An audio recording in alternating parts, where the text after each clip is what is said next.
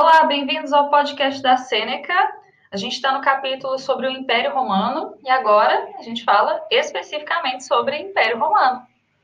Desde a República, os romanos expandiram o território, formando um império que dominou áreas, dominou, dominou áreas da Europa, da África e da Ásia. O governo concentrava poderes militar, religioso, político, entre outros, no imperador. Com relação à Pax Romana, paz romana. A paz romana é caracterizada pela redução das conquistas militares e da expansão do território.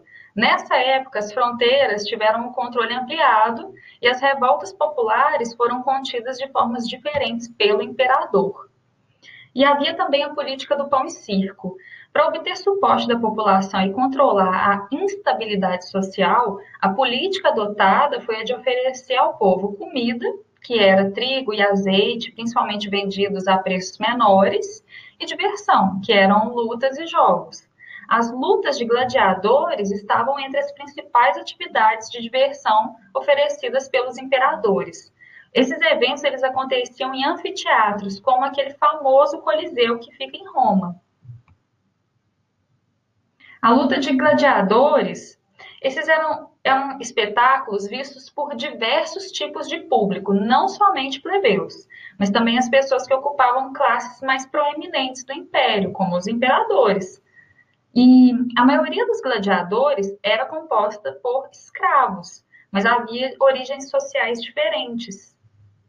Vou falar agora uma frase e vocês vão me falar qual que está correta. As lutas de gladiadores eram, eram oferecidas pelos imperadores. As lutas de gladiadores eram oferecidas pelos magistrados. Quem que oferecia? Era os imperadores ou os magistrados? As lutas de gladiadores eram oferecidas pelos imperadores. Agora a gente fala um pouquinho da cultura romana. A cultura romana foi formada por meio das, da influência de diferentes povos, como os gregos, incluindo os primeiros moradores da Península Itálica e das regiões dominadas pelos romanos. Um pouquinho da religião romana. No início, a crença era em várias divindades, ou seja, era o politeísmo que vigorava. Cultos eram privados, ou seja, dentro das casas, ou então públicos, que ficavam nos templos religiosos. Influenciada pela mitologia grega, a mitologia romana adaptou nomes dos deuses gregos. Por exemplo, o deus grego Dionísio virou Baco. A deusa grega da sabedoria, Atena, ficou conhecida como Minerva. Com relação às artes, a arquitetura é um grande destaque da arte romana. Imponentes e grandes modelos arquitetônicos foram criados pelos romanos, como estradas, aquedutos, muralhas e anfiteatros. Vou fazer uma pergunta para a gente recapitular. Qual desses é um deus romano? Baco, Zeus, Remo ou Dionísio? O deus romano é Baco.